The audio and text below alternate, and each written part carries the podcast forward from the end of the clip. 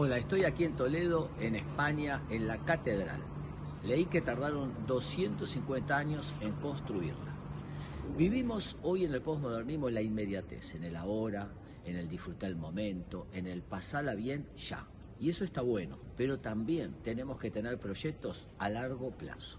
Construir con visión de largo alcance. Pensar que lo que estamos haciendo hoy otros lo van a continuar y otros y van a terminar siendo de bendición para muchas personas. Todos tenemos sueños en nuestro corazón, algunos los alcanzamos rápidamente y otros necesitamos paciencia, perseverancia, sabiduría, trabajo en equipo y una fe de saber de que vale la pena construir algo a largo plazo.